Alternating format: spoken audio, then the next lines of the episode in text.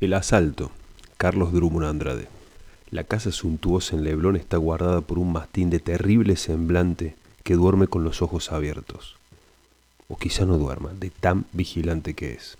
Por eso, la familia vive tranquila y nunca hubo noticia de asalto a una residencia tan bien protegida. Hasta la semana pasada. La noche del jueves, un hombre logró abrir el pesado portal de hierro y penetrar en el jardín.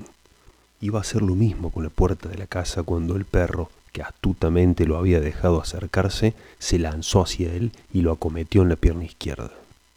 El ladrón quiso sacar el revólver, pero no hubo tiempo para ello. Cayendo al suelo, bajo las patas del enemigo, le suplicó con los ojos que lo dejase vivir y con la boca prometió que jamás intentaría asaltar aquella casa.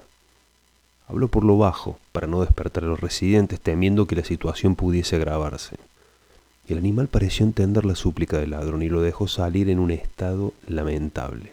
En el jardín quedó un trozo de pantalón. Al día siguiente, la criada no comprendió por qué razón una voz al teléfono, diciendo que era de salud pública, preguntaba si el perro estaba vacunado.